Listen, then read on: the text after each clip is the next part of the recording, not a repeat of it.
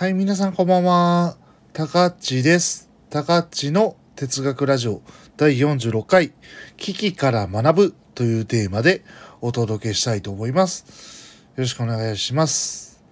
それで今日ですね、実はですね、まあ、えっ、と、僕の知り合いにたかしさんって方がいらっしゃるんですけども、このネットで知り合って、まあ、実際会ったことはない人ですけど、その人にカウンセリング的なものをしてもらって、いろんなもの、お話を、まあ、してて、自分の中で大事にしてることって何かとか、どういうこと、ことを話したいですかっていう話をいろいろしてきたりしたことがあるんですけど、まあ、常に大事だと思ってる僕の中でですね、考え方がありまして、それ危機の捉え方についてっていうところなんですよ。で、えっ、と、つまり危機の捉え方次第で人は成長できるし、またそれを引きずることもできる。両方の道があると。引きずって分かりの人生もあるし、また成長することもあると。で、一般的に言ってですね、人間っていうのはですね、危機を体験することで成長する機会があると思っています。これは非常にポジティブな考え方で、僕の場合はかなりポジティブな考え方に近いんですけど、えっ、と、PTSD と PTG っていう概念が心理学にあります。PTSD っていうのは、えっ、と、心的外傷後、えっ、と、障害ってものですね。で、えっ、と、PTG っていうのは心的外傷後成長っていう概念で、要は危機があって、その危機に対してどう捉えるかで、成長と、あと、まあ、その障害となるかっていうのの違いが生まれるっていう、えっ、と、まあ、考え方が哲、えー心理学にもあるんですけども、僕はなんかこれを自分なりに言葉にしたいなって思ってて、常に。そうしたことを今回考えました。で、えっ、と、まあ、一般的に言って人間は危機を体験することで成長するっていうのは言えると思うんですけど、これは自分なりに大事な信念でですね、えっ、と、危機を当然引きずる人も今さっき言ったようにいます。僕の場合は危機っていうのは統合失調症だったんですけども、これはまあ人によっては例えばアルコール依存症であったりとか、まあ、あるいは、えー、と離婚であったりとか、あるいは死別であったりとか、まあそうした、えー、と耐えきれないほど辛い、えー、と現象が、まあこの危機っていうふうに言えると思います。で、えっ、と、まあ危機っていうのはですね、避けられる危機はもう避けた方がいいです、絶対。無理に危機に、えー、と飛び込む必要はないと僕は断言します。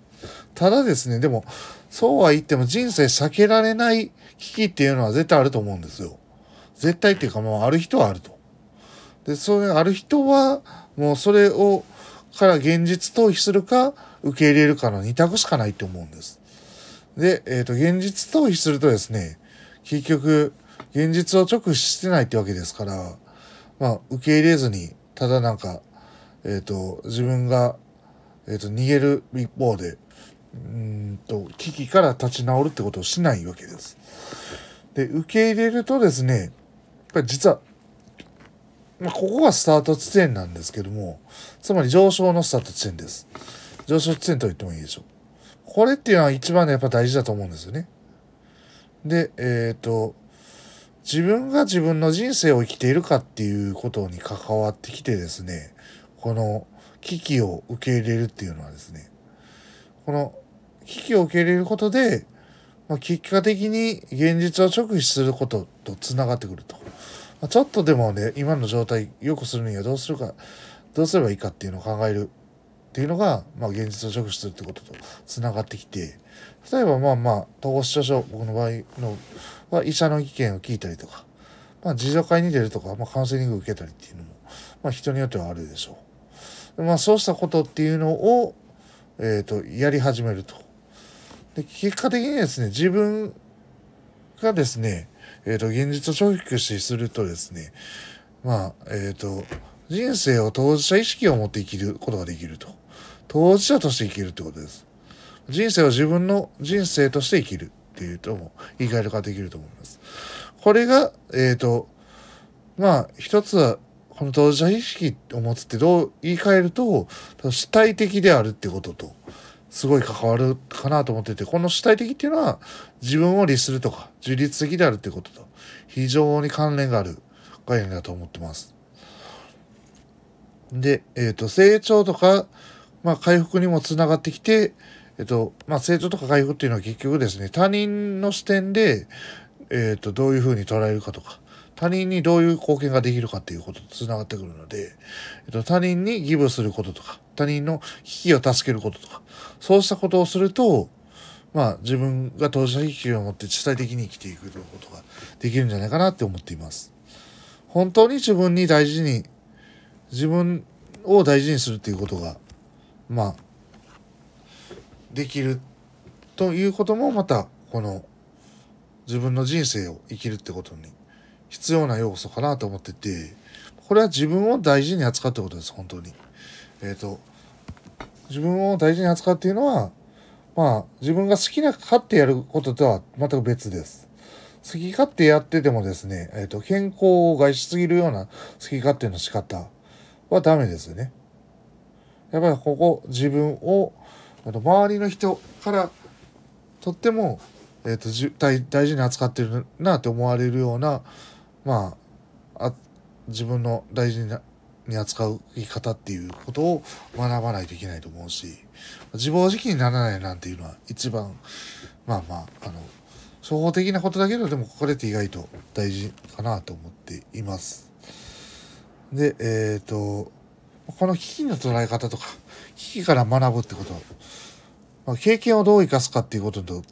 密接関連がすることと思っててまあ、えっ、ー、と、僕は常に大事だと思ってるこの危機の捉え方なんですよね。で、最終的にこれっていうのはですね、個人の、えーと、問題だと思っています。周りがどう扱っていても、最終的には自分自身がどういうふうに考えるかによって変わってくるっていうことです。まあ、えっ、ー、と、当事者意識成長、回復っていう風に、まあ、そうしたものが並んでて、これはポジティブな要素なんですけど、まあ、そうしたものっていうのにやっぱり向かっていくようにしたいなっていうのは僕自身思っています。だから危機を乗り越えて、まあ、危機を受け入れて、まあ、ちょっとずつ乗り越えていくっていう山に登る意味ですよね。まあ、そこからずれてもいいんでしょうけど、まあ、なんか現実逃避になりすぎない程度に、あのに、まあ、距離を置くっていうのも大事だし、時には。まあ、かといって危機と、やっぱり真剣に考えるっていうのも大事だし、そうしたものをところどころやってきて、えっ、ー、と、危機を通して自分との付き合い方を知るっていう、ここにやっぱ大事なとこがあるのかなっていうふうに思いました。だから、まあ話をまとめるとですね、まあ、危機を通して成長するっていうのは、えっ、ー、と、まあ、危機を受け入れることで、えっ、ー、と、自分の主体的な人生を生きて、現実を直視し、まあ、当事者意識を持つことで、えっ、ー、と、他人に貢献したり、まあ、自分自身の成長につなげたり、回復に持っていったり、っていうことをするっていうこととつながってきて、結果的にまあ本当に自分を大事にするっていうことにつながりますよっていうことをえっ、ー、とちょっと思ったのでここで、えーと、話させていただきました。危機から本当に学べることっていうのは多いと思うので、まあ、優しさであったりとか、まあ、人の痛みであったりとかそうしたものっていうのを是非なんかもっと発信していきたいなないいなと思いました以上ですそれでは、高知の哲学ラジオ第46回、危機から学ぶというテーマで、えっ、ー、と、この放送を終えます。最後まで聞いていただきありがとうございました。